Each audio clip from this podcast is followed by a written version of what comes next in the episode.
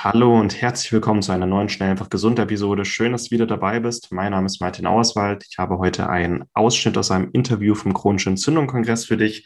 Darin rede ich mit Professor Dr. Michaela Döll über Antioxidantien. Ich rede mit Professor Döll. Sie selber ist Forscherin, Lebensmittelchemikerin, auch im Bereich Ernährungsmedizin tätig und mehrmalige Buchautorin über Antioxidantien. Welche gibt es? Welche sind besonders effektiv? Dies erfährst du in diesem kurzen Ausschnitt. Und wenn du das komplette Interview sehen willst beim Chronischen Entzündung-Kongress, findest du mehr Infos dazu auf schnellfachgesund.de sowie in den Show Notes unter diesem Video beziehungsweise unter dieser Episode. Schnell einfach gesund, dein Gesundheitskompass. Du möchtest mehr über Ernährung und einen gesunden Lifestyle erfahren, aber einfach verständlich und auf den Punkt? Willkommen bei Schnell einfach gesund. Unser Motto Nimm deine Gesundheit wieder selbst in die Hand. Hier erfährst du, mit welchen unterschätzten Tipps, Tricks und täglichen Gewohnheiten du gesünder, entspannter und glücklicher wirst.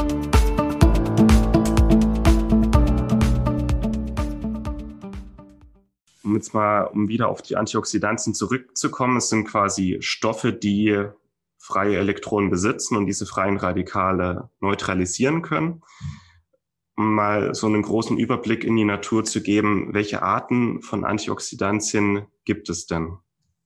Also es gibt die enzymatischen Antioxidantien, die in unseren Körperzellen sitzen. Die sind bekannt unter dem Namen zum Beispiel Superoxidismutase oder Glutathionperoxidase oder auch Katalase. Und es gibt die nutritiven Antioxidantien, die natürlich ganz wichtig sind, weil die Enzyme allein können das nicht mehr richten. Wir müssen auch Antioxidantien über die Nahrung zuführen. Das sind die nutritiven Antioxidantien. Und da hatten Sie vorhin schon das Vitamin C und das Vitamin E äh, erwähnt. Es gehören aber auch die Carotinoide dazu und andere sekundäre Pflanzeninhaltsstoffe, wie zum Beispiel die Polyphenole, die man dann auch wieder untergliedert in Phenolsäuren und Flavonoide. Also diese nutritiven Antioxidantien, die sind sehr wichtig. Und ähm, ich weiß nicht, vielleicht zielt eine Ihrer weiteren Fragen auch noch darauf ab, äh, wann es schädlich wird und wie man es besser machen kann. Ich denke, wir kommen noch dazu. Auf jeden Fall, ja. Ähm, auch zu den Enzymen, das finde ich sehr wichtig, dass der Körper quasi auch eigene Antioxidantien herstellen kann. Ähm, Gibt es da vielleicht Möglichkeiten, wie man den Körper unterstützen kann, mehr von diesen Enzymen herzustellen?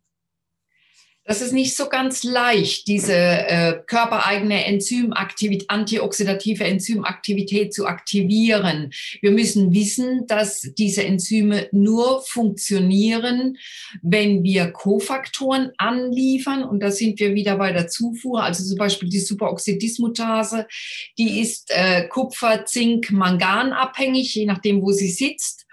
Und die Katalase ist eisenabhängig, die Glutathionperoxidase ist selenabhängig. Das okay. heißt, wenn ich meinen Körper mit diesen Kofaktoren in ausreichendem Maße versorge, dann habe ich natürlich größere Chancen, dass diese Enzyme auch aktiv sind.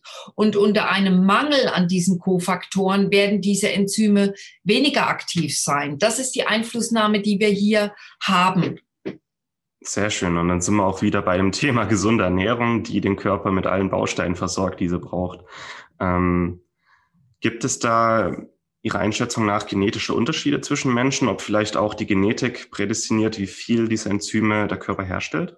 Das ist so. Also wir kennen ja diesen Begriff der Polymorphismen in der Biologie und äh, da gibt es ganz unterschiedliche Aktivitäten, die natürlich auch genetisch vorgegeben sein können.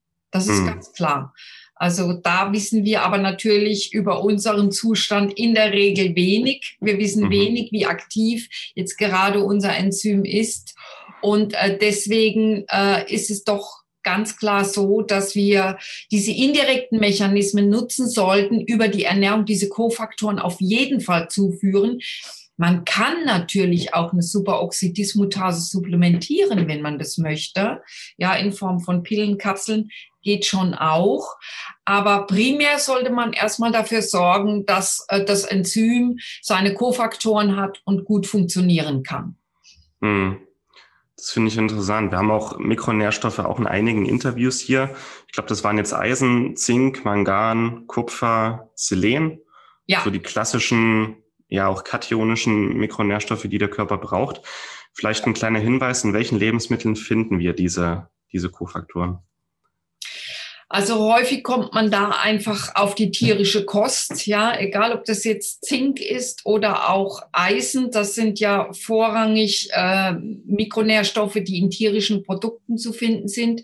Wir haben zum Eisen auch natürlich die pflanzliche Kost zur Verfügung, aber dort liegt das Eisen in der Regel als dreiwertiges Eisen vor und dreiwertiges Eisen wird nicht so gut aufgenommen wie das tierische zweiwertige Eisen. Da kann man dann aber auch den Trick wählen, dass man Vitamin C zuführt.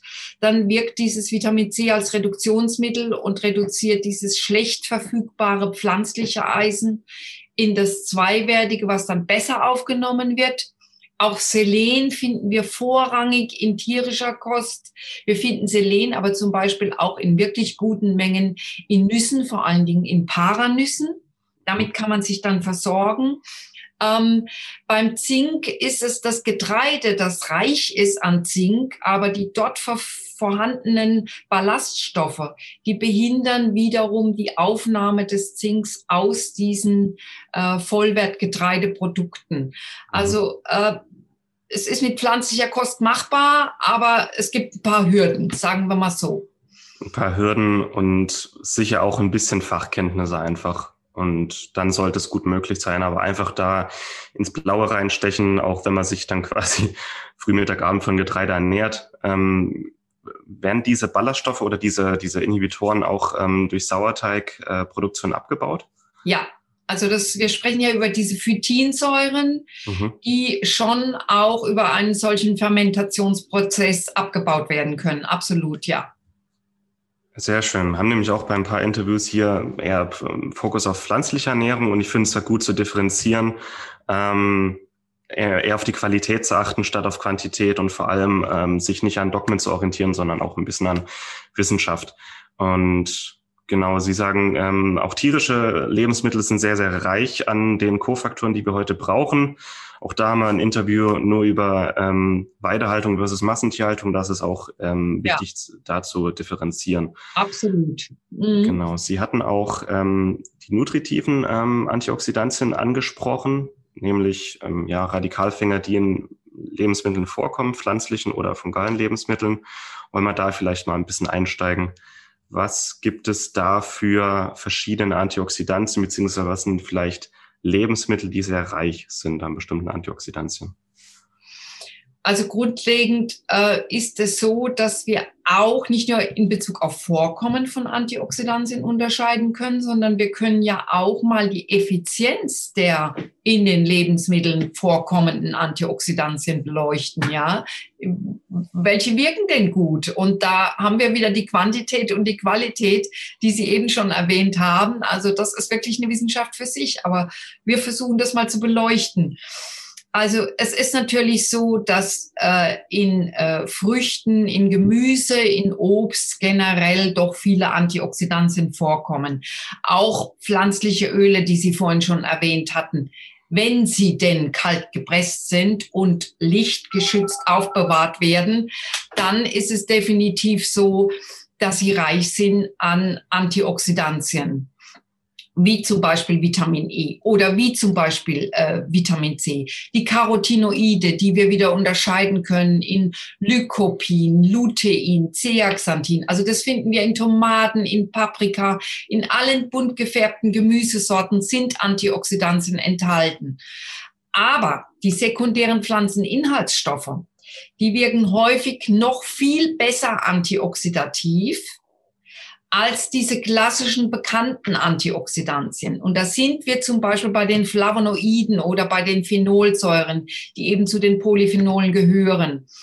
Und äh, die sind zum Beispiel eben auch in bestimmten Supplementen werden die angeboten, wie zum Beispiel den Grapefruitkernextrakt. Das ist auch eben eine gute Möglichkeit, sich natürliche Antioxidantien, mit, sich mit natürlichen Antioxidantien zu versorgen, wenn es eben mit der Gemüsezufuhr nicht so gut klappt. Ja.